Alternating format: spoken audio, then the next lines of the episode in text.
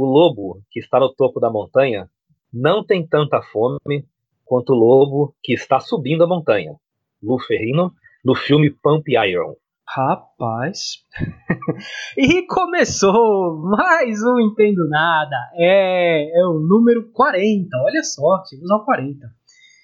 E o tema de hoje, que na verdade é o entrevistado de hoje, é o Fernando Reis. A gente já já vai apresentar ele explicar exatamente o que, que ele faz, vocês vão gostar. Vocês vão gostar, que olha, é um negócio assim, digamos que é peso pesado o negócio aqui. É, vai ser pesado.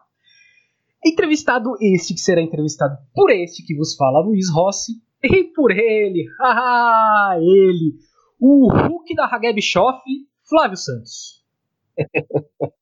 Bom dia, boa tarde, boa noite a você que nos ouve, porque podcast é mídia streaming. Você ouve quando, onde e como bem entender. E olha, para atravessar a Hageb Schoff de ponta a ponta em segurança, realmente tem que ser o incrível Hulk. tem que ter coragem. Mas eu, eu quero dizer aqui que eu estou empolgado, estou honrado porque nós temos hoje um herói do esporte brasileiro, um atleta olímpico de altíssimo nível. É o primeiro atleta de alto nível que a gente entrevista aqui. Sim. É, na nossas humildes tribunas, nosso humilde podcast. A gente está muito feliz por ele ter aceito o convite e ter disponibilizado o tempo dele para falar um pouquinho com a gente. Boa, boa, é isso aí. Vou fazer a apresentação e a gente já vai chamar ele para falar um pouquinho com a gente aqui. Que hoje realmente vai ser bem legal. E não, eu estou também bem feliz com essa, com essa, com essa oportunidade de entrevistá-lo. Mas vamos lá. Os mitos dos tempos modernos. Os relatos de homens testando e aumentando a força dos próprios corpos são antigos. A mais famosa narrativa é sobre Sansão, que matava animais selvagens com as próprias mãos e só foi vencido pelos encantos de Dalila. Também são célebres as narrativas sobre os gregos antigos, criadores das Olimpíadas, bem dito, e figuras mitológicas erguendo bisões e pedras a fim de ficarem mais fortes e preparados para as batalhas, além das competições olímpicas e as árduas tarefas diárias. Muito bem, muito bem. Os séculos passaram e hoje não é mais necessário levantar pobres animais para ficarmos fortes, é fato.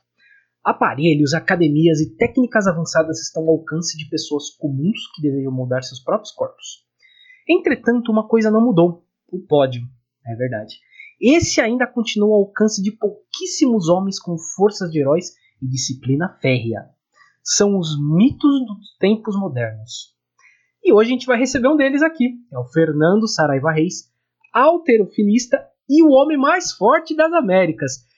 Fernando, já vou começar perguntando: quem é você? O que você faz? E uma pergunta que eu achei bem interessante, que foi uma, uma ouvinte nossa que mandou, que eu acho que é para começar a nossa conversa aqui, é a pergunta perfeita. Como você se tornou um atleta de levantamento de peso? Fernando, um prazer receber você aqui. Bom, primeiramente, bom dia, boa tarde, boa noite. Muito obrigado por, por me receberem no podcast.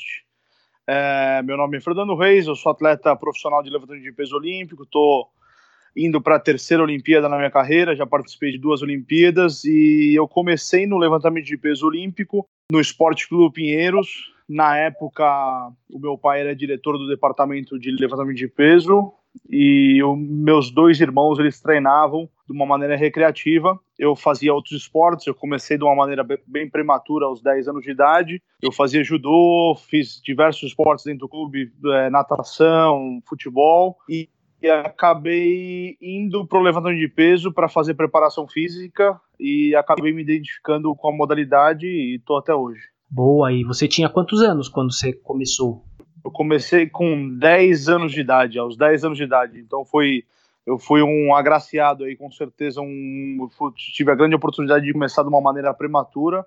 É, acredito que foi um, do, um, dos primeiros a começar é, tão jovem na modalidade e de ter uma ter uma, uma iniciação muito bem profissional.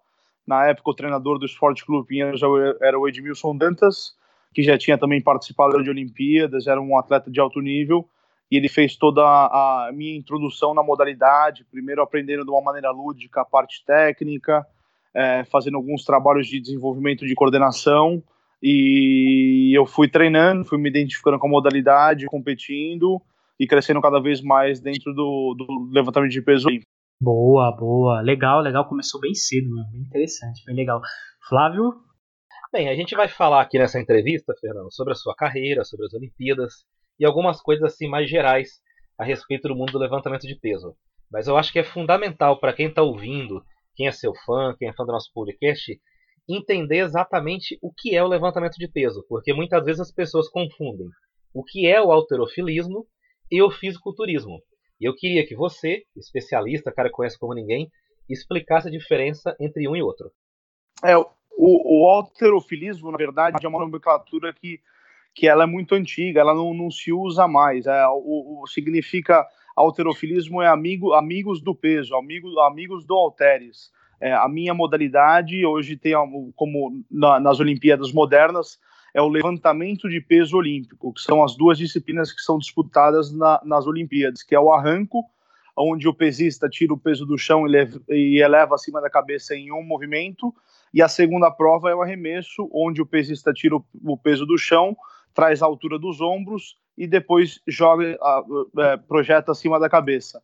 É, essas duas provas, o arranco e o arremesso, são as provas competidas no, no, nos Jogos Olímpicos. É, existem outras modalidades, assim como você mencionou, que é o fisiculturismo, que é a, a, a cultura, o físico, onde o atleta é, almeja ter a perfeição física, onde ele almeja ter um físico invejável e, ele, e existe a competição do fisiculturismo, existe o powerlifting, que é o levantamento de peso básico, onde são provas de força bruta, que é o levantamento terra, supino e agachamento, e existe também o strongman, que é a competição do homem mais forte do mundo, onde você consegue ver na televisão levantando pneu, é, derrubando caixa, enfim, são essas modalidades. E a modalidade olímpica, que é a minha modalidade, é o levantamento de peso olímpico, ou Olympic Weightlifting, e são as duas provas de competição, o arranco e o arremesso.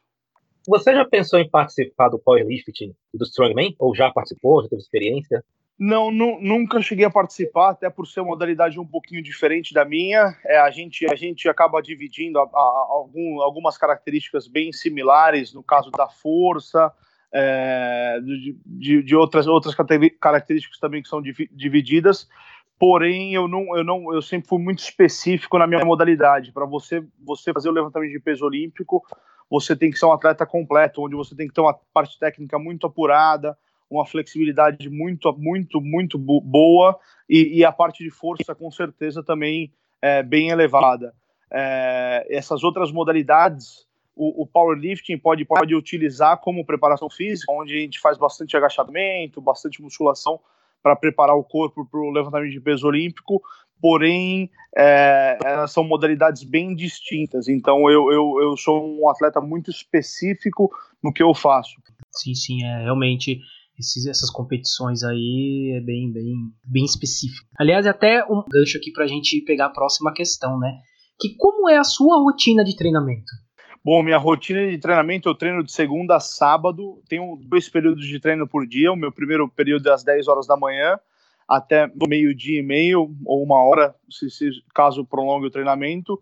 E na parte da tarde, das 5 e meia até umas 7 e meia, 8 horas. Então a gente tem uma carga horária de trabalho e de treinamento de, em torno de, de 5 a 6 horas diárias. É, eu só tenho um, um descanso no, no domingo e, e, enquanto eu não estou treinando, estou me alimentando ou estou fazendo algum trabalho de profilaxia, algum trabalho de recuperação para que eu consiga recuperar a musculatura o mais rápido possível para a próxima sessão de treinamento. Então, basicamente, de uma maneira bem simples é, de explicar, é, existe o treinamento onde você acaba criando um estresse, uma sobrecarga no seu corpo e você tem que tem, procurar se recuperar o mais rápido possível para aguentar a próxima carga de trabalho e dessa maneira você consegue fazer uma evolução é, uma evolução do, do, do, seu corpo, tanto a parte de, de, sistema nervoso quanto a parte muscular. Tem uma pergunta para lá para o final. Como a gente já entrou em treinamento, já vou puxá-la para cá, que cai bem aqui. Você faz aeróbico nesses treinamentos também? Ou só trabalha com peso? É, a, agora, no, no, no, período de treinamento que eu tô, a única coisa que eu faço de, de aeróbico seria é, caminhada de, de 15 a 20 minutos. É, eu faço um pouquinho de trabalho de pliometria, que são saltos, porém eu faço só mais um trabalho específico com peso, até porque eu tenho, eu tenho uma sobrecarga natural muito grande, onde meu peso corporal é de, eu peso 157 quilos, 158, então eu não posso perder muito peso porque se eu perder peso corporal, isso vai acabar interferindo é, no, na minha força e na minha prova específica, que são a, a, prova das Olimpíadas. Então eu procuro evitar agora no momento fazer nenhum trabalho de não é, nenhum trabalho intensivo de cardio, porém é, o trabalho de cardio ele entra na, na, na periodização é, num período especial que seria só para trabalhar a condição geral do atleta para ele começar a fazer o trabalho dentro do macrociclo. O macrociclo são 12 semanas de trabalho, onde a gente acaba dividindo por sete períodos, que, que é a preparação para um atleta de alta performance para a competição. Então, é, na minha característica, por ser um atleta super pesado, eu tenho que manter o meu peso corporal alto. Então, eu, eu, eu tenho uma briga diária com a balança, só que para cima. É, eu não posso perder peso. Então, todo dia eu tenho que checar o meu peso corporal e tentar monitorar da melhor maneira possível para que eu não esteja perdendo. Caso eu esteja perdendo, ou eu preciso é, diminuir a parte de, de, de cardio, ou eu preciso aumentar a minha gestão calórica, comer mais durante o dia para manter o meu peso corporal alto. É, você disse aí que está pesando 158 quilos, é isso, né? Isso. É, agora me surgiu uma, uma, uma outra coisa aqui. É, qualquer um pode ser um levantador de peso ou é uma questão genética? O cara já nasce com biotipo apropriado para isso? Qualquer um pode ser um levantador de peso, é, qualquer um pode praticar, isso não tenho nenhuma dúvida. Hoje em dia a gente tem uma, uma, grande, é, uma grande iniciação no levantamento de, levantamento de peso olímpico através do crossfit. É, o crossfit acabou disseminando e trazendo muitas pessoas para a modalidade. Então, qualquer box de crossfit que você vá hoje, em qualquer lugar do mundo, você vai ver as pessoas fazendo as provas do levantamento de peso olímpico, que é o snatch, o clean jerk, o arranque, o arremesso e então as pessoas conseguem realizar o um movimento. É, para você formar um atleta de alta performance é, é, um processo de médio a longo prazo.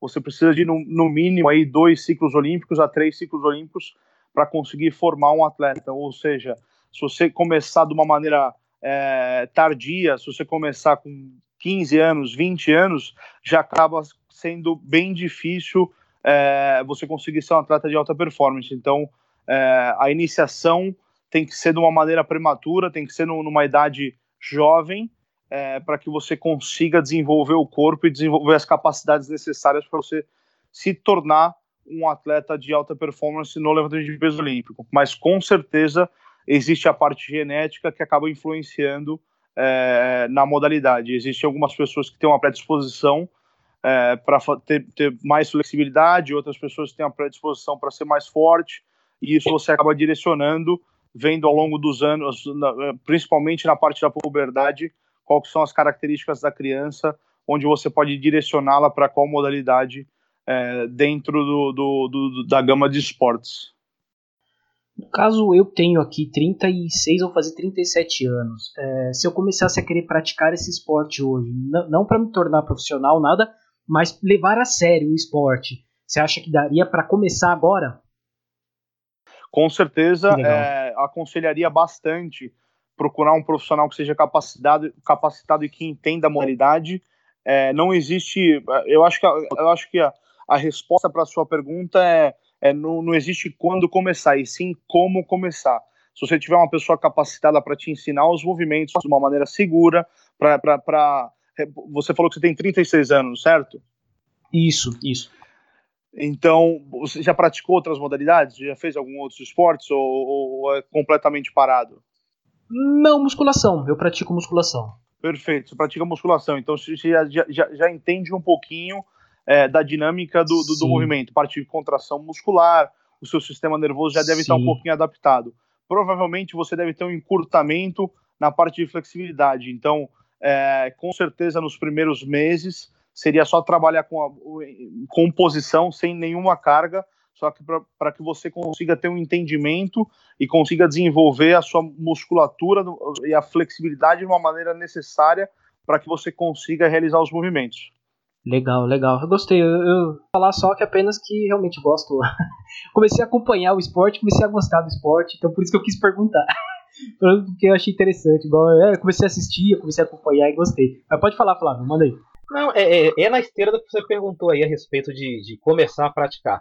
É, eu, não, eu, eu também faço musculação, frequento academia há um tempo, e eu sinto muita falta, por exemplo, quando eu vou numa academia, de um hacker de agachamento, né? Toda academia que tem. É, tem academia por aí, academia mais moderna, por exemplo, que às vezes a pessoa faz o levantamento terra muito pesado, que não é o meu caso, né? Quando alguém faz muito pesado, solta o peso no chão, o instrutor vai lá, dá um toque na pessoa, está fazendo barulho. Então, assim, eu como leigo me dá a impressão que nem toda academia ou tem estrutura, ou tem a mentalidade, ou tem a filosofia necessária é, para ministrar e para ensinar um, um, uma pessoa para levantar peso, para ser levantador de peso. É, é isso mesmo? Tem, tem academias específicas para ser levantador de peso? Com certeza, é muito pertinente o que você falou. É, a, a grande maioria das academias que lidam somente com máquinas é, acaba sendo inviável de uma maneira financeira para eles, porque é muito mais fácil você encher a academia de máquinas, é, você cobrar uma mensalidade, a pessoa vem, faz o treino dela e vai embora, do que você ter um espaço é, de peso livre, onde você precisa ter um instrutor que saiba o que está tá acontecendo, então você precisa é, gastar dinheiro não só com o espaço físico, mas tem que gastar dinheiro com o seu profissional, investir no seu profissional, para que ele tenha capacidade de ensinar é, o, o, levantamento de peso com ou terra ou agachamento. Então você acaba é, ocupando um espaço físico muito grande e a parte, de, de, a parte financeira acaba não compensando. Então a maioria dessas academias ela trabalham somente com máquina, mas por uma questão financeira. Mas, por exemplo, hoje em dia a grande maioria dos crossfits no Brasil é, tem, pelo menos em São Paulo, é, em outras no Rio de Janeiro também, em outras cidades grandes, existe uma grande, um, um, grande número de profissionais que já dominam já o levantamento de peso e já dominam todos os movimentos que são necessários para iniciar no levantamento de peso. Então você pode hoje em dia tranquilamente procurar uma academia de CrossFit e falar, pô, eu quero, eu me interesso pelo levantamento de peso olímpico. Bem provável, bem provável que, que terá um profissional que, que, que saiba realizar os movimentos e que saiba ensinar os movimentos. É, é difícil que você vá numa academia de máquinas e tente realizar os movimentos. Com certeza é, não será bem, bem recebido. Ah, legal. É, eu acho bem interessante, você tá, já tá falando do CrossFit, a gente vai fazer essa pergunta mais pro fim, mas já vai encaixar ela aqui, né? Porque o pessoal da musculação, os marombados, né, vamos dizer assim, eles falam muito mal do CrossFit, né? É, é até uma, uma rixa, na verdade, né? E detestam CrossFit, você fala que faz CrossFit, você é olhado torto e tal. É, o que você acha desse estilo de treino? Você acha legal? O que, que você fala sobre o CrossFit? Eu acho que, que todas as modalidades elas se, se complementam, né? Tanto a parte de musculação, que é a parte de base é, do, no esporte, onde é completamente necessário você ter um desenvolvimento muscular usando as máquinas, fazendo a parte de musculação. Existe já a parte do CrossFit, que são são é, a parte de ginástica, a parte de levantamento de peso olímpico, a parte de corrida, é, e existe o levantamento de peso olímpico propriamente dito, que é um esporte, é, um esporte olímpico. É, essas outras modalidades eles podem ser usados como preparação física. Eu acho que elas se complementam. Existe sim é, uma rixa, acho que é mais até por falta de informação de, de ambas as partes, né? Que tudo que você que você não domina, tudo que você não tem o conhecimento profundo, você acaba evitando e é muito fácil falar mal, né? É muito fácil criticar ao invés de ir atrás e conhecer. Sim. Então, eu, acho que essa, essa rixa é mais por uma questão de falta de informação do que do que seja alguma coisa negativa. Eu acho que todas as modalidades elas se complementam, sendo usadas é, no momento certo. Principalmente para mim, por ser atleta de alta performance, eu acabo utilizando um pouco de cada é, modalidade para conseguir fazer minha preparação. Então, se você tiver um domínio você consegue é, fazer de tudo é, no momento específico e conseguir ter uma evolução bem significativa no seu corpo, é, seja ele, se você quiser, como resultado estético ou resultado, no meu caso, que é alta performance. Legal, legal, legal. É, voltando para a sua carreira agora, é, a gente recebeu aqui do, do Alex Borges, nosso ouvinte, ele, na verdade, só mandou um parabéns para você, né? Valeu. porque a gente aqui. Ele fala, ele fala, bem assim, porque no Brasil a gente só dá valor pro futebol. Não tem. Não, e as outras categorias não tem uma ajuda como tem o futebol. E eu já ia aproveitar então para perguntar. É, você consegue viver apenas do esporte? Ou você tem alguma outra atividade remunerada? E se você recebe algum tipo de patrocínio, e fique à vontade para falar o nome dos patrocinadores, tá? Se tiver, Pode falar à vontade. Bom, primeiramente, obrigado aí, Alex. Valeu pela torcida.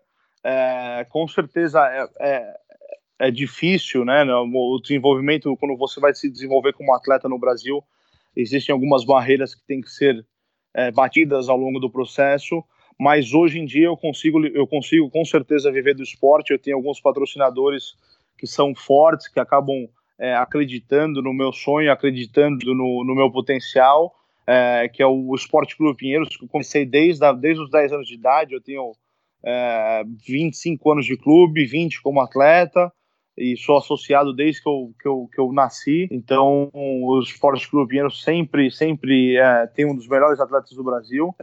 Tem o patrocínio da Petrobras, o patrocínio do time Brasil e algumas empresas aqui. Eu, atualmente eu moro nos Estados Unidos e eu represento uma empresa americana que a gente faz uma parte de treinamento online. Eu faço todo o processo de consultoria online para eles, é, onde eles desenvolvem numa plataforma online o treinamento. É, tem crossfit, tem powerlifting, tem fisiculturismo e a parte de levantamento de peso olímpico, quem divulga, quem, quem toma conta sou eu.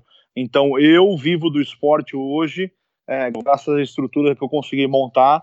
Porém, é muito difícil, com certeza, você se, se você se desenvolver é, no país só usando o esporte. Existe, é, são várias, várias barreiras que têm que ser batidas durante o processo. Porém, hoje eu consigo é, me sustentar do esporte. Que bom, que bom. É difícil a gente ouvir a pessoa, a maioria dos atletas no Brasil, pelo menos a maioria, muitos têm uma outra atividade, não tem jeito. Ainda bem que você consegue. E, e você disse que mora hoje no, nos Estados Unidos, em Miami, né? É, e você foi para aí por, por causa de treino mesmo ou alguma outra escolha? Bom, eu vim para os Estados Unidos em 2010, quando eu recebi uma bolsa de estudos. É, eu, eu, me mudei para São Luís, eu fiquei quatro anos, fiz administração aqui, e depois eu voltei para o Brasil, fiquei mais dois anos até os Jogos Olímpicos de 2016. E no começo de 2017 eu tive uma oportunidade de negócios, onde um amigo meu é, era dono de uma academia, e ele acabou me trazendo para a gente começar um negócio aqui, eu tomar conta na parte de levantamento de peso. Foi quando eu me mudei é, permanentemente para o estado da Flórida, aqui em Miami, e já trabalho aqui já tem desde 2017, desde o começo do ano de 2017, já estou permanente e toco minha vida por aqui, é, apesar de estar indo toda hora para o Brasil e estar tá competindo, sempre representando o Brasil, eu acabo ficando aqui nos Estados Unidos. É, existe uma, uma, algumas facilidades em termos de logística aqui, porque eu, eu moro muito perto do, do, centro de treinamento, então em cinco minutos eu, tô, eu posso treinar e volto para minha casa para almoçar, para descansar e treinar novamente. Então existem algumas facilidades que eu sempre tive também no Brasil, que eu sempre treinei no, no Esporte Clube Pinheiros, porém só o trânsito de São Paulo já, já acaba complicando um pouquinho o processo de treinamento. Aqui eu sou, sou, sou afortunado aqui de, de poder é, contar com a estrutura que eu conto. Fernando, voltando um pouquinho é, na questão técnica, a gente falou de agachamento, falou de levantamento de terra, e visualmente, é, o levantamento de peso, é, para quem não entende que somos nós, assim, a 99% da população, ele parece ser um esporte que não tem, não tem regras. Você vai lá, pega o peso e simplesmente levanta. Só que não existe simplesmente, né? Eu imagino que tem algumas regras, algumas técnicas. É só pegar o peso e levantar ou tem algum, alguns limites ali que você não pode ultrapassar? Bom, é, primeira parte técnica é muito apurada.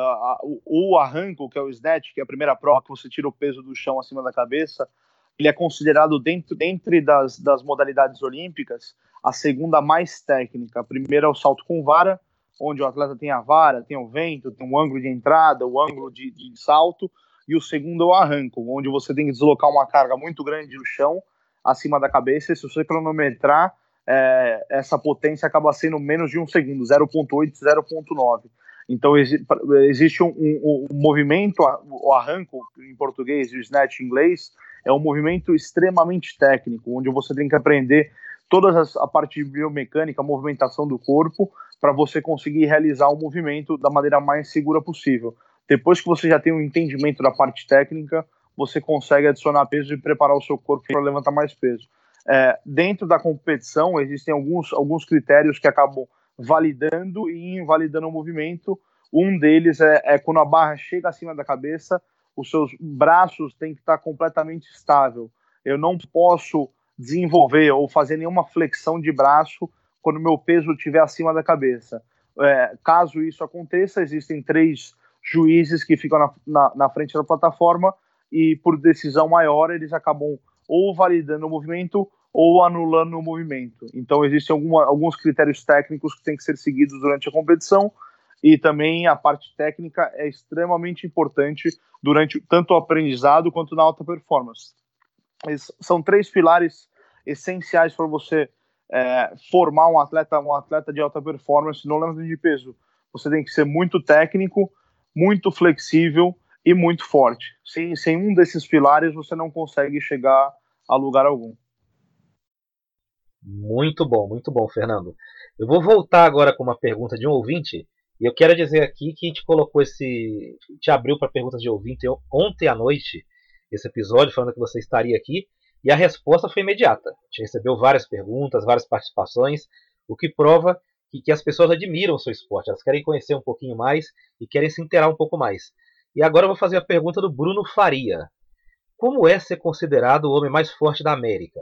Isso te motiva ou aumenta a pressão?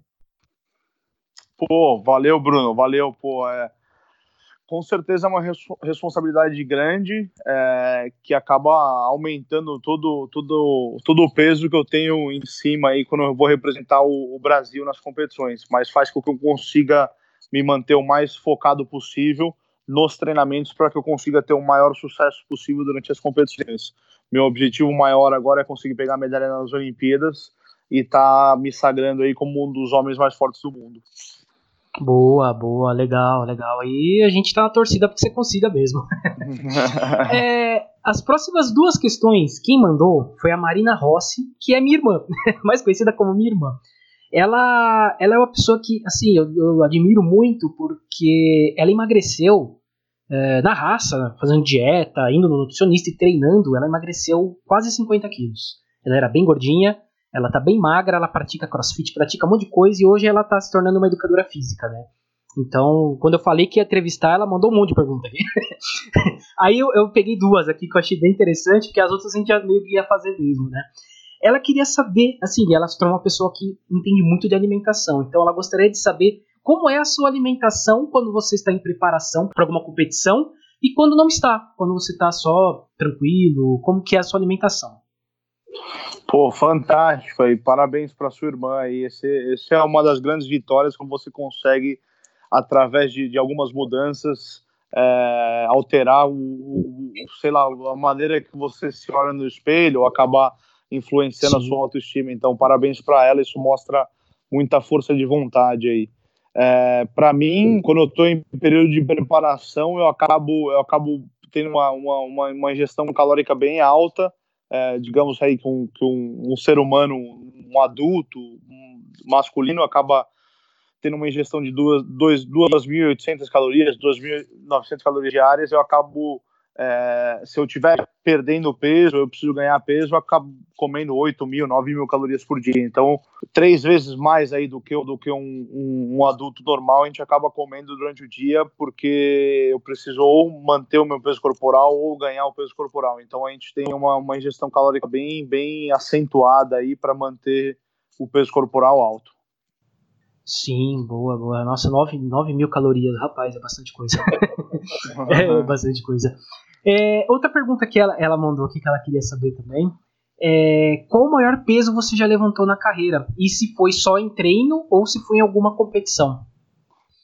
Pô, ótima pergunta. Os maiores pesos levantados na minha carreira foi 201 de arranco, 201 quilos de arranco e 242 quilos de, de, de arremesso ou clean and jerk.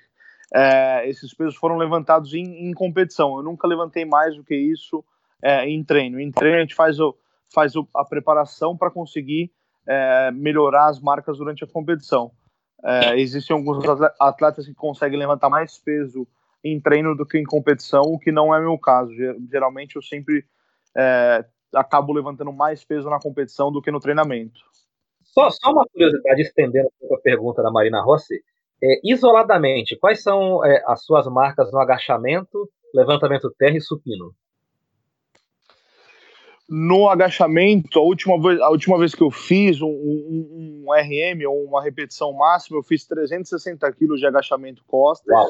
De, de, agachamento frente, eu fiz 300 quilos. De deadlift, que é o levantamento de terra, é, eu faço mantendo a posição de saída da mesma do, do levantamento de peso, eu não, eu não altero muito pro, pro terra. Eu fiz 340 quilos.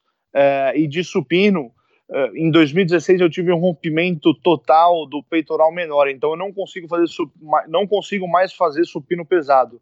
Mas antes de 2016, quando eu tinha é, pô, quando eu tinha, sei lá, 20 e poucos anos, 24, 25 anos, eu fazia 220, 225 quilos de supino é, sem, sem grandes problemas. Tá bom para você, Luiz? Nossa, eu tô aqui pensando, tô aqui pensando em quarentena, tô lembrando da minha academia, eu falo, nossa, que vontade de voltar lá e colocar 20 quilos de cada lado, né, tal. Rapaz, você é louco. Você é louco, você é louco. Ainda pedindo ajuda, pedindo ajuda, é verdade, pedindo ajuda. Fernando levanta todas essas cargas aí, mas claro que tem o, o, objetivo de ter uma medalha no peito, subir no lugar mais alto do pódio. E agora a gente quer falar um pouco do, do lado emocional da coisa, da sensação é, de ser três vezes medalhista de ouro dos Jogos Pan-Americanos. Qual que é a sensação, qual é a emoção quando está lá no alto do pódio? Pô, a sensação é acho que é de trabalho realizado, né?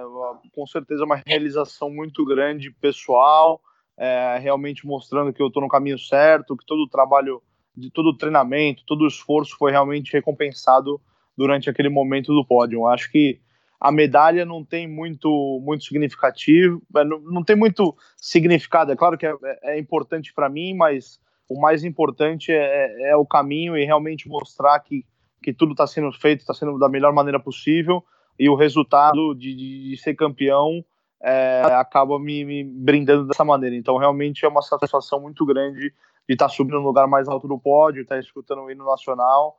É algo bem, bem gratificante. Nossa, eu imagino. Eu imagino que deve ser bem gratificante mesmo, viu, rapaz. É, aproveitando aqui o ensejo, já vamos entrar, vamos falar um pouquinho de Olimpíadas, porque não tem como não falar, né? E vamos falar um pouquinho de Tóquio, né?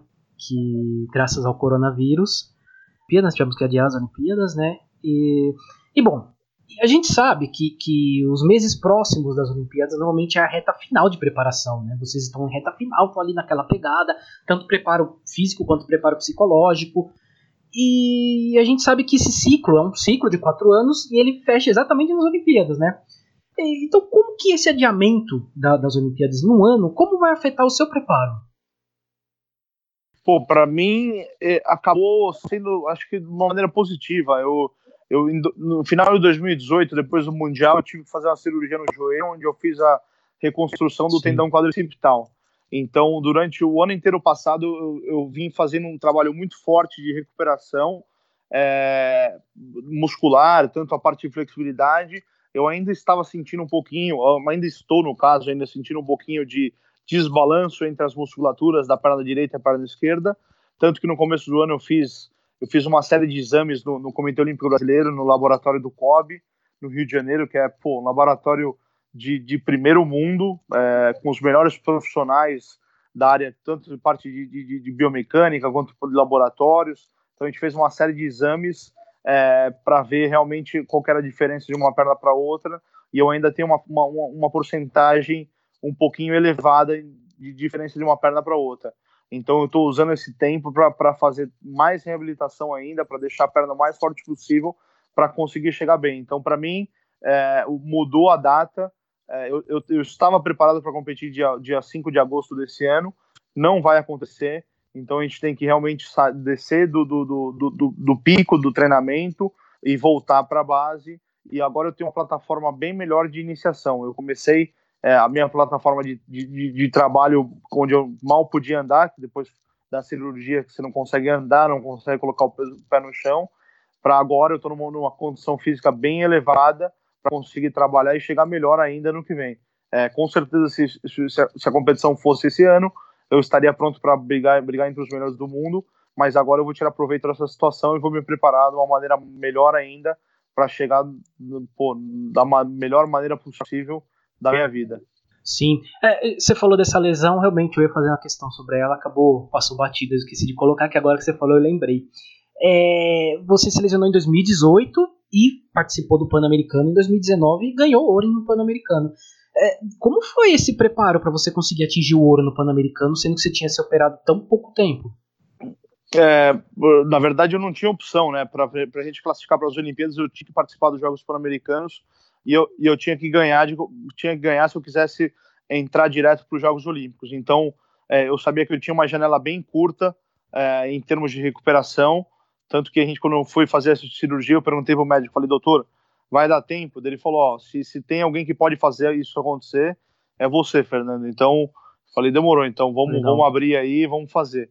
Porque já realmente a, a minha ruptura estava muito muito acentuada, estava mais de 75%, quase 80%.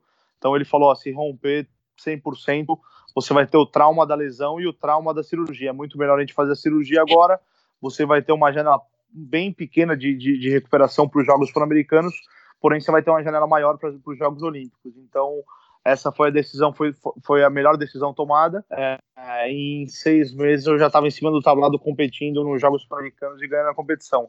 Foi para mim foi um, foi um alívio bem grande eu conseguir competir e, e conseguir colocar uma carga alta é, para cima da cabeça, conseguir sustentar bem com o joelho, porque realmente eu estava bem é, receioso e apreensivo, né, para saber se realmente tudo correu bem, porque você consegue fazer bastante a parte de fisioterapia, bastante a parte de fortalecimento unilateral, porém quando você tem que colocar 230 quilos acima da cabeça, é o corpo inteiro que, que vai sofrer. Se tiver alguma, alguma parte do corpo débil, com certeza ela não vai conseguir sustentar esse peso e você vai acabar se machucando. Beleza, boa. Flávio? Fernando, agora eu queria reconstruir com você um pouquinho é, da sua trajetória lá atrás. É, em Londres, você levantou 379 quilos. No Rio de Janeiro, você chegou à marca de 435 quilos. Eu queria entender como é que é o processo. Pra, tudo bem que são quatro anos, né? Mas quem já treinou um pouquinho com peso aí, como eu, Luiz, que a gente estava falando com os pezinhos coloridos, a gente sabe que para levantar um quilinho a mais, dois quilinhos a mais, custa muito sacrifício. E, e, quanto mais a carga é elevada, mais difícil fica. Isso é, uma, isso é uma coisa que todo mundo sente. E como que é esse processo para aumentar 50 quilos de uma marca entre uma Olimpíada e outra? Então, pô, você já, você já resumiu na sua pergunta. É, é bem difícil para aumentar um pouquinho. Imagina levantar aumentar 50 quilos, é realmente é, você colocar o seu esforço é, em, em, dobro, em triplo, em 10 vezes mais. Então, realmente é um, é um trabalho que, que, que, não para, né? Você é, trabalha, eu costumo dizer que eu, eu, trabalho sete vezes na semana, 24 horas por dia, porque enquanto eu não estou treinando, eu estou fazendo fisioterapia, eu estou fazendo recuperação, eu estou me alimentando, então realmente é, é, um trabalho que, que não para. Acaba uma competição, me preparando para outra e acabo um treino me preparando para outro treino. Então, realmente, é, são 24 horas de trabalho no dia para conseguir melhorar. É, é bem difícil essa parte de evolução e realmente você tem que estar disposto a, a, a, pagar o preço, né? pagar o preço e, e colocar o trabalho. Eu costumo dizer, é uma frase interessante que eu vi esses dias aí, que todo mundo quer ver Deus, mas ninguém quer morrer, né? Todo mundo quer ver Deus, mas ninguém quer morrer. Então, realmente, tem não, não existe resultado sem trabalho, tem que trabalhar e muito. É, nos Jogos Olímpicos de Tóquio, quem vão ser os seus grandes adversários? Bom, tem o, o número um agora, é o Lasha, Lasha Talagatsky, que é a Georgia, que é um cara que está disparado no ranking mundial, é um atleta muito forte, é um atleta um pouquinho mais jovem do que eu. Ele tem uma, uma, uma vantagem é, genética muito boa, porque ele é um cara muito alto, ele tem mais de 2 metros de altura, e pesa 170 e poucos quilos, acho que é 175, se eu não me engano. Então tem uma diferença de peso corporal de 20 quilos, que é um cara muito grande. Então ele está disparado no, no, no, ranking mundial. Eu acredito que ele deva, deva, ganhar os Jogos Olímpicos, até porque ele já vem ganhando e quebrando o recorde mundial em cada campeonato mundial. É, existem alguns outros atletas que, que, que, são fortes, tem um armeno, tem um, um, um cara da Estônia, e eu fazendo as minhas marcas, eu vou estar ali diretamente brigando contra eles. Eu acredito que o número um vai estar disparado e o resto a gente vai estar brigando lá em cima. Qual que é a marca do número um? Número um, ele, ele quebrou o recorde mundial no campeonato passado, ele fez 220 de arranco e 264 de arremesso. Então, uma diferença bem significativa. É. Pro até para o segundo colocado, ele colocou um caminhão em cima do segundo colocado. Ele, o Lasha Talagazzi, que é o número um, ele é o ele é o Usain Bolt, ele é o Michael Phelps, ele é o ele é o cara do levantamento de peso. E tem, tem, países assim que são mais tradicionais no levantamento de peso. Eu sempre vejo muita gente do leste europeu, Letônia, Croácia. Com, com certeza, o leste europeu tem, tem um domínio bem grande, uma tradição muito grande na modalidade, né? Até por uma questão cultural, uma questão de clima, onde são os países muito frios, onde eles acabam fazendo atividade indoor, né? Todas as atividades de luta, wrestling, a parte de força, levantamento de peso. Então, são países que acabam desenvolvendo é, a grande maioria dos esportes indoor. É, o leste europeu, com certeza, é uma das maiores potências. A gente tem a China também com uma grande potência e alguns outros países da Ásia que também tem, tem, tem uma tradição grande. Boa, boa. Agora a gente vai para aquela questão que eu acho que todo mundo quer saber, que todo mundo quer saber, que é a questão de estar nas Olimpíadas. O espírito olímpico. Você tá lá na Vila Olímpica, você participou de duas Olimpíadas, então você deve ter bastante coisa para contar. E você esteve lá no meio, na Vila Olímpica, aquela festa, é atleta pra cá, é atleta pra lá, estrela, ouro olímpico. Cara, como é viver isso? Como é estar nesse meio cheio de atletas, cheio de gente que tá ali competindo, ganhando, é o melhor do seu país e tal e tal? Como que é isso? Como é viver isso?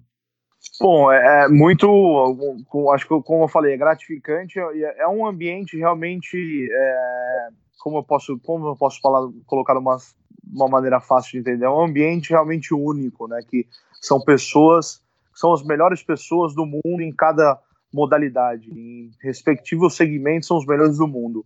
Então ali é um, é um ambiente que dinheiro no mundo paga, é, não importa a sua influência é, a sua influência política, a sua influência social, não importa o seu background, de onde que você veio. Se você é realmente o melhor da sua modalidade, se você é o melhor da sua, do seu segmento, você está nas Olimpíadas. Então é, é, um, é um ambiente é, único. É, é, só quem vivenciou, só quem esteve lá sabe como é que é. é para mim, eu sempre quando estou na, nas Olimpíadas, para mim é, é, é, um, é um ambiente bastante onde eu procuro me, me focar muito, é algo que eu tenho. Eu, eu, eu, eu me perguntam bastante das festas, da, da, bagunça, da mulherada, não sei o quê. Isso tem, toda hora me perguntam disso, é, mas eu, eu, eu procuro realmente focar no meu objetivo, focar na competição, que é o mais importante, e até e é por isso que a gente está lá, né? Por isso que a gente está, porque você acaba muito facilmente se perder durante essa trajetória. Fernando, quem são seus ídolos no levantamento de peso e até em outros esportes? Você tem ídolos esportivos? Com certeza. É. No, no, levantamento de peso, são alguns atletas do, do leste europeu. Suscitar, acho que vai ser difícil que, que os ouvintes conheçam. É o Evgeny Tigishev, Yuri Zakharevich, são atletas da, da, da escola antiga que, que realmente são, são atletas, acho que mitológicos, aí, que quebraram barreiras humanas, que tinham uma parte técnica muito apurada, eram muito fortes porém eu, eu, eu, eu só, só consigo é, tê-los como, como referência como atleta, porque eu não, eu não, não os conheci pessoalmente para me representar e falar, pô, eu sou fã desse cara. Eu acho que para ser fã de uma pessoa, você realmente tem que, tem que conhecer essa pessoa, saber é, quais são os princípios, os valores dessa pessoa. Então, eu, eu, eu tenho um fã no, no, no, no esporte que eu aprendi com meu pai e, e depois fui, fui é, aprender um pouquinho da carreira da pessoa, que foi o Ayrton Senna, que, que em 94, quando ele morreu, eu era uma criança, eu tinha 4 anos de idade, mas meu pai me levou no enterro dele, que foi que foi na no enterro não, que foi no, no velório que foi no Ibirapuera.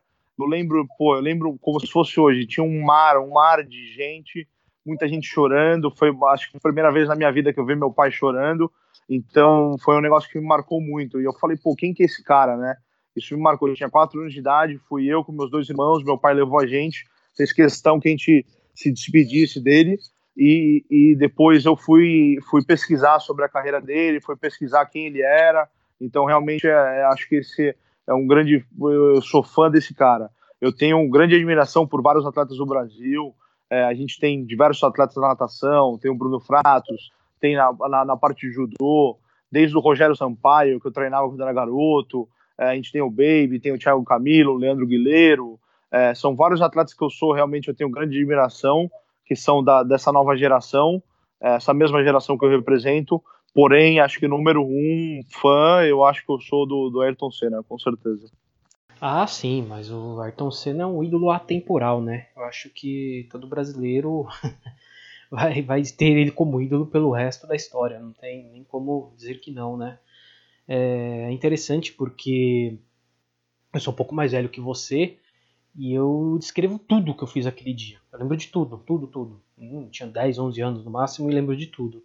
É, a gente até inclusive gravou um episódio falando de quando os ídolos morrem, né, Flávio? E realmente disparado os ouvintes falando do Ayrton Senna, da morte dele, de, de como foi aquele dia. É, assim, algo muito fora, fora do comum mesmo. E, e, infelizmente a gente, não, a gente não tem mais isso hoje, né? Infelizmente a gente não tem hoje ninguém, ninguém que tenha essa representatividade que o Ayrton teve, né? Não, não, no Brasil não.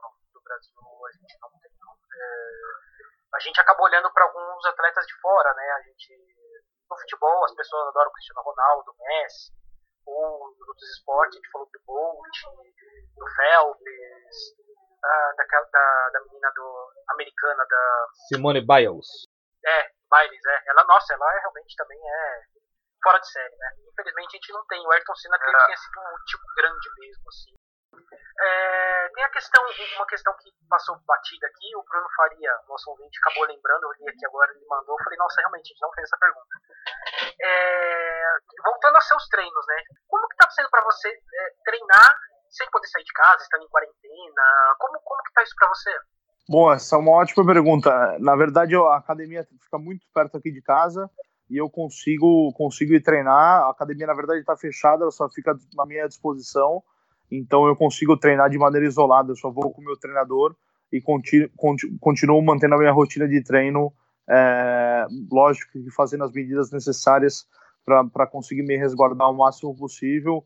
A gente tem algum processo de, de limpeza e para desinfetar o material de treinamento, onde é feito regularmente, mas eu continuo treinando de maneira, de maneira normal.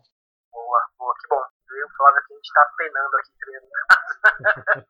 é, né, Flávio? Tá difícil, hein, Flávio? Haja, haja flexão, haja treino com elástico, haja agachamento na parede. Olha, a academia tá batendo saudade já aqui. É, é. É isso, Flávio. Você tem mais alguma questão? Não, não tô, tô feliz com as respostas dele. Eu acho que, cara, muito didático, muito inteligente, esclareceu bastante o, é, um esporte que, como eu disse aqui numa outra pergunta, parece ser fácil, né? Tirando a questão do peso, assim, mas parece que é só pegar lá e, levantar. Mas não é nem um pouco fácil. Tem um monte de técnica, exige muita disciplina, exige uma alimentação aí é, estoica, né? Uma coisa enorme para se comer todos os dias. Então não tem como você levantar um peso daquele numa Olimpíada ou numa competição sem viver isso é, 24 horas por dia, respirar esses pesos, pensar em anilha, pensar em halteres o dia inteiro. Então tô, tô muito satisfeito com tudo que ele falou e certamente aprendi pra caramba também. Boa, boa. Bom, hoje não teremos o X não existe. A gente já gravou na semana, já debatemos uma fake news, então a gente sempre traz uma fake news por semana até por causa do tempo também, está meio curto hoje, a gente vai acabar não trouxemos a, a, a fake news para ser debatida aqui, né? É, bom, então com isso nós vamos para as dicas culturais. Fernando, você trouxe alguma dica cultural aí pra gente? Algum livro, alguma coisa pra gente ver? Bom, pô, a gente já falou disso já no, no, no, no podcast, né? Tudo que você puder ver, todos os documentários da Ayrton Senna, acho que com certeza vale a pena. Então, se você tiver aí qualquer. Vai no YouTube e você vai conseguir achar bastante coisa dele. Todos os, os documentários dele valem a pena assistir. Boa, boa mesmo, boa pedida. Acho que eu vou fazer isso também. Eu não assisto nada dele, cara. Muito tempo boa. Mesmo. Boa. Boa, vou assistir. Flávio? Bem, a minha dica cultural, ela remete ao primeiro dia que eu pisei numa, numa academia, alguns anos atrás. Eu, o primeiro lugar que eu treinei na minha vida, musculação de maneira séria, foi numa academia chamada Primeira Opção, que fica na Avenida Celso Garcia, no Tatuapé. O dono dela é o seu xará, o Luiz. Esqueci o sobrenome dele aqui, infelizmente. E eu lembro que eu entrei naquela academia, eu vi um fisiculturista treinando lá. Foi uma das primeiras coisas que me impressionou no dia, porque o cara tinha um braço enorme e estava fazendo rosca direta com 10 quilos. Eu falei, como, como pode isso, né? Aí depois eu, eu, puxei assunto com ele e tal, e ele explicou para mim a, a, técnica de treino tal, que era importante muito mais a técnica é, para quem quer ter o crescimento do que pegar qualquer coisa lá e entortar a coluna. Mas assim, eu, eu vou citar um livro aqui, um PDF que você acha na internet muito fácil, que é uma dica muito boa para quem quer treinar com peso, seja levantamento de peso ou fisiculturismo, que é o Guia dos Movimentos da Musculação. Por que eu estou falando dele? Porque quando eu entrei na academia, além de ter reparado nesse fisiculturista, tinha um quadro enorme lá, atrás com o corpo humano. E aí tinha umas setinhas apontando para cada músculo, com os exercícios embaixo. E eu perguntei pro dono, e aí, o que, que, é isso aqui? Ele falou, ó, oh, peguei num livro. Eu peguei o livro, é, imprimi em tamanho grande e coloquei num quadro para as pessoas aprenderem como se treina, como se faz os movimentos corretamente.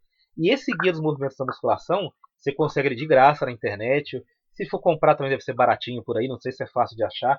Mas ele tem todos os movimentos para cada parte do corpo e mostra ali em vermelho a parte que está atingindo e como executar corretamente o movimento. E como o Fernando disse aqui várias vezes no episódio, é, trabalhar com músculo, trabalhar na musculatura, é uma coisa muito técnica e exige inteligência, não exige só força, existe cérebro. O Fernando ele planeja o treino dele, ele tem métodos, ele estuda, ele lê. Então, se você quiser ter um corpo de alto nível, ser um cara muito forte, você tem que estudar também, você tem que ler bastante. Então, a minha dica é o guia dos movimentos da musculação. Acho que é um belo pontapé inicial para quem está começando ou quem está avançado também, quer se aprofundar um pouco mais. Ah, legal, Flávio. Eu vou procurar esse livro, hein? Achei bem interessante. Bom, eu também trouxe um livro e o nome dele é. Bom, tem um palavrão no meio, eu não vou falar o palavrão. que é o Bota essa o palavrão pra funcionar MTV. é um livro sobre MTV, claramente, escrito por Zico Góes, que o cara foi diretor da MTV, trabalhou com marketing, trabalhou um monte de coisa lá. Ele ficou praticamente o tempo todo que a MTV existiu como canal aberto, ele trabalhou lá. Então ele traz um relato, na verdade, de tudo que ele passou, tudo que ele viveu, o contato com os VJs, contato com, com os, os, artistas. E é bem interessante. É um livro bem chapa branca, né? Um livro bem leve. Não é, não vai ter nenhuma treta lá dentro, ele falando mal de alguém. Muito pelo contrário, ele fala bem de todo mundo. Mas eu acho que mesmo assim vale a pena a leitura pela questão nostálgica, né? É um livro rápido, tem 120 páginas. É, lê rapidinho, um, pouco, um, dois dias você lê, mata, assim, dá pra tipo, tranquilizar bem a cabeça, dá pra você fugir um pouco de todos esses problemas que a gente tá passando aqui. Vale muito a pena a leitura. Ah, o nome do livro é, é baseado numa apresentação do VMB, o Caetano Veloso tava lá e não tava funcionando nada, o som não funcionava tal. Aí ele soltou esse sonoro palavrão, né? Bota essa, né, pra funcionar aí. E eles gostaram e foi uma coisa que pegou dentro da MTV. Ele conta essa história lá. Isso pegou lá dentro da MTV. Todo mundo, quando acontecia alguma coisa, eles soltavam esse palavrão aí para fazer funcionar tudo. é um bom livro, viu? Recomendo que leiam. É bem, é bem legal. Quem gosta da MTV, assim, vai, vale muito a pena. É isso. Vamos para os salves, chamegos e sapatadas. Flávio Santos, qual os seus salves? Eu tenho um salve para duas pessoas, duas pessoas que já treinaram comigo, foi uma coincidência enorme. Eu fui a. Não deveria ter rompido a quarentena, mas precisei. Eu fui à lotérica e a lotérica estava entupida de gente. A quarentena na periferia de São Paulo, diga-se, é, está funcionando muito mal dos dias para cá. As pessoas não estão respeitando tanto quanto deveria e estão fazendo coisas muito. assim, muito desnecessárias. Estão passeando, estão andando para lá e para cá. Não é só questão de necessidade do cara ganhar o pão, o cara está passeando por aí. E eu encontrei dois caras que treinaram boxe comigo há um tempo atrás o Montanha e o Elias. O, o Montanha, é um, eu não sei se ele chegou a ser profissional hoje, não chegou a conversar, mas ele tinha uma técnica de treino muito boa. Além de ser um cara grande, né? Isso é Montanha, ele tinha uma técnica de treino muito boa e eu aprendi bastante com ele na época. Eu não sou nenhum exímio boxeador, mas aprendi uma. É, eu tinha muita dificuldade com esquiva e ele ficava ensinando para mim: olha, faz isso, faz aquilo. E o Elias é meu vizinho aqui também, meu amigo. Eu fiquei muito feliz de revê-los. Falei para ele do, do, do, é, do podcast que a gente ia gravar com o Fernando. Indiquei para eles ouvir. Eles vão ouvir. Eu já dei as nossas mídias sociais para eles, é, o Spotify. Então eu quero mandar um abraço para eles porque eu sei que eles Boa, estarão Flávio, valeu. quando for ao ar. Eu tô mandando agora um salve para doutora Cláudia, que nos deu uma bela entrevista falando sobre o auxílio emergencial. Ela tirou muita dúvida, dúvidas minhas, eu tinha algumas dúvidas referente a isso. E olha, foi um episódio muito legal. E pro Marco Aurélio Nascimento, que é o namorado dela, que também compartilhou o episódio aí, tá compartilhando pra um monte de gente. Então, um salve pro casal. Pra Mariane Stubin, que tava ouvindo o episódio com o Ivan Lima, o vencedor do, do The Four Brasil, né? Que é um, um reality show de música. E além de tudo, ele é o vocalista da, da banda do, do Seguranças do Metrô. E foi uma entrevista muito legal que a gente fez com ele e ela tava ouvindo hoje. E me mandou, falou que tava adorando tal, mandou pelo zap, nossa, tô adorando, não sei o que. Aí eu falei, não, vou te mandar um salve, você mandou pra gente, né? Então fica o um aviso aí, vocês estão ouvindo, vão ouvir agora a entrevista com, com o Fernando. Manda um zap pra gente, põe lá no Facebook, a gente adorou, gostamos tal. Vocês ganham um salve aqui, ganham um salve e tal e tudo mais. E a Yolanda, a Yolanda, ela trabalhou com a minha mãe há muitos anos, quando minha mãe trabalhava no posto de saúde lá no bairro de Piranga, no São Vicente de Paulo, e elas trabalharam juntas e já são amigas até hoje. E ela tá ouvindo o nosso programa. Ela mandou para minha mãe, falou: "Olha, tô adorando o programa do seu filho, tá muito legal". E minha mãe mandou, então, se ela vai ouvir, com certeza ela vai ouvir, então salve Yolanda para você também. Nossa, faz tempo que a gente não se vê. ai ai. É, Fernando, você tem algum salve, algum abraço, um beijo para alguém? Pô, mandar um abraço aí para todos, todos os amigos Boa. dos ferros, né? Todos, todo mundo que faz força aí, seja, seja na musculação, seja no crossfit, no fisiculturismo, todo mundo aí que acompanha nosso trabalho aí, mandar um abraço para todo mundo. Boa, boa, é isso. Vamos já se encaminhando para o nosso encerramento. Uh, Fernando, tem alguma consideração final, alguma coisa para dizer a mais? Não, só agradecer, agradecer pelo espaço aí, pelo podcast, obrigado aí pelas perguntas e vamos continuar nosso trabalho aí, seguindo para os Jogos Olímpicos de agora 2021, sim, sim. que vai ser top. E estaremos 2020. na torcida, viu? Pode ter certeza que a gente vai estar aqui na, na, na torcida. Flávio? Antes de agradecer o Fernando, eu quero agradecer a Silvia, que possibilitou a entrevista, que fez a ponte, a assessora Boa. do Fernando. Muito obrigado, Silvia, pela atenção, pela gentileza e por, por, permitir que a gente fizesse essa entrevista com o Fernando. A gente deve a você. E obrigado, Fernando, por ter engrandecido aqui o nosso podcast. Certamente é um dos melhores episódios que a gente fez.